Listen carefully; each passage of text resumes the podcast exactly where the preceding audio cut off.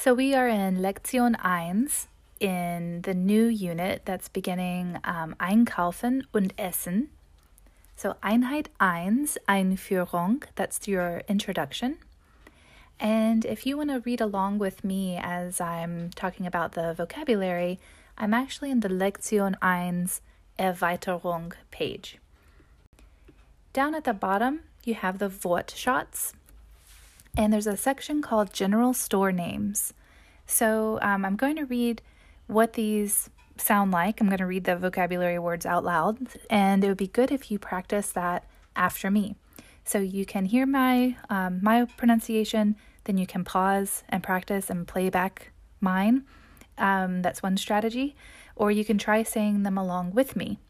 So um, what I'm going to do is with each business, I'm going to, or um, types of uh, store, I'm going to also list the um, the items that are in the parentheses, which gives you an idea of how you can add noun prefixes to the beginning of the word, um, which is a prefix, but um, you can add that to the beginning of the word, and that helps to clarify what kind of business it is, what kind of things they sell. Okay, so at the beginning we have das Geschäft, ein Geschäft, that's if it's just one, um, and zwei Geschäfte. So this means business or shop. And in parentheses, we have das Schuhgeschäft, the shoe store, das Käsegeschäft, the cheese store, and on from there. So, depending on what the item is, the type of noun that you would add to the front of it, if it's a specific store for only that thing, you just add that to the front of the word Geschäft. And notice that das remains the article. That's because of the word Geschäft. So Geschäft is a neuter word and it takes the article das. Der Laden, this is also the shop. Ein Laden, one shop, and zwei Läden. So you see how it changes for the plural to two shops. And then the same as what happened with Geschäft, you have der Weinladen, the wine store, or and then der Feinkostladen. Der Feinkostladen is a delicacies shop. Der Markt, the market. Ein Markt, one market. Zwei Märkte, two markets. Then, uh, in parentheses, der Blumenmarkt, the flowers, the flower market, and der Flohmarkt, the flea market. And um, notice that with Markt, it is der. It was also der with Laden. So any words that you add as a prefix in front of that word, in, in any of those, they're going to continue to have der because of that, the main word, because of Markt and because of Laden. Just like Geschäft kept das um, with any of those words that are added to it as a prefix. So, similarly, the word for a stand can be combined with a noun prefix describing what it sells. So, we have der Stand, ein Stand, zwei Stände. So, that's again the word for stand. When you get to ein, it means that's just one stand, and zwei uh, Stände is two stands. Notice the plural has a slight uh, spelling change, just like the other ones. Um, the other ones did as well. So um, if you go in the parentheses, der Marktstände, uh, sorry, der Marktstand, the market stand. That's kind of a general stand in a market, like a farmer's market type of booth. And then der Obststand, the um, fruit stand, and um, der Weinstand, the wine the wine uh, stand or the wine booth. Okay, so keep listening for some other specific stores in the next segment. And looking at specific stores, Die Apotheke is the pharmacy. Um, this one you might recognize the connection to apothecary. So Die Apotheke. Die Bäckerei, the bakery das Blumengeschäft, the flower shop, Die Buchhandlung, the bookstore. Die Eisdiele, that's an ice cream shop. Der Feinkostladen, you've heard this one before, the delicacies shop. Der Käseladen, cheese shop. Die Konditorei, the cake shop. Die Metzgerei, the butcher. Auch um, die Fleischerei, also the um, the butcher. you can pronounce it both ways. And um, der Schuhladen or das Schuhgeschäft, shoe, uh, shoe store. Der Supermarkt, the supermarket. Der Tabak or die Trafik, uh, tobacco store.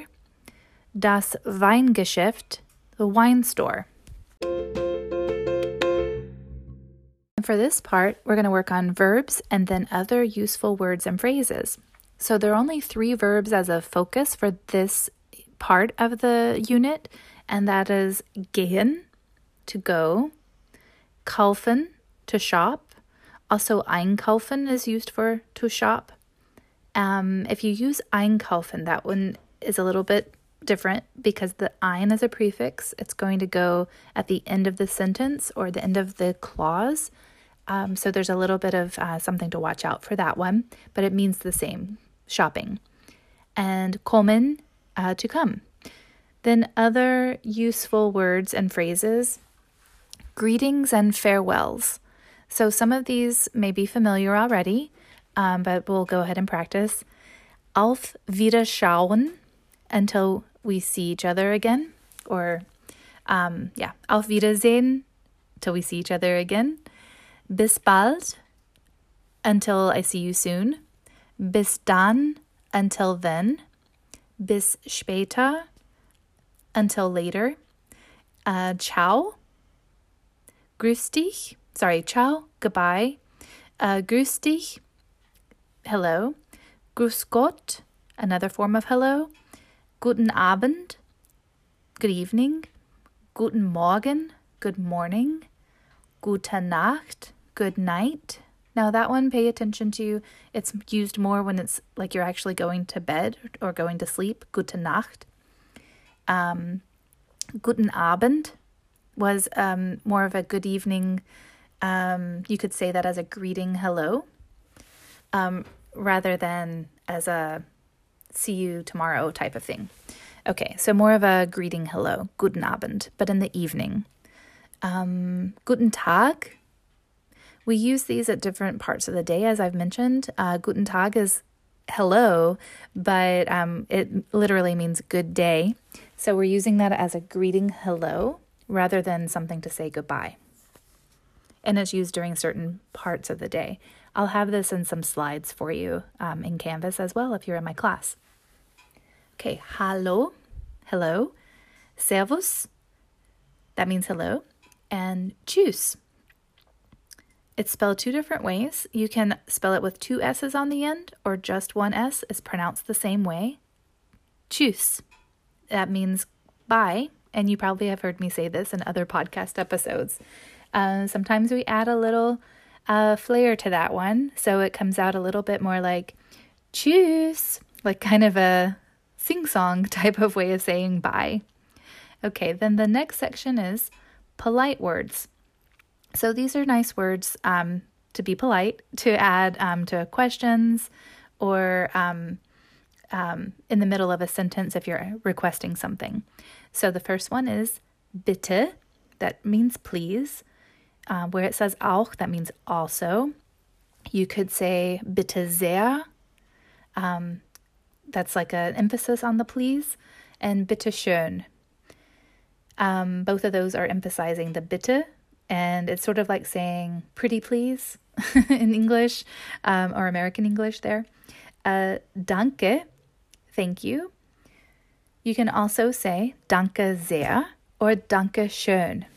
Um, that's like an emphasis on the thank you. So, like a thank you very much, danke sehr or danke schön. Gern, you have seen that before with hobbies, things that you like to do. Uh, so you add that right after um, a verb, but the one with E, you're going to use more to say you're welcome. So someone says danke, you can answer gerne. So gern or gerne, but the one with the e is typically used to say you're welcome. Um, and then um, it's also used in other contexts. Let me correct that just for a sec. Uh, so, someone asks you if you would like to meet or you would like to speak up, you'd like to say something. You can say, Ja, gerne. Like, yeah, I'd like to. Um, okay, the last one is gern geschehen. Gern geschehen, which is um, sort of like saying, my pleasure, or again, you're welcome. All right, so that's everything for Lektion 1 um, for the Wortschatz.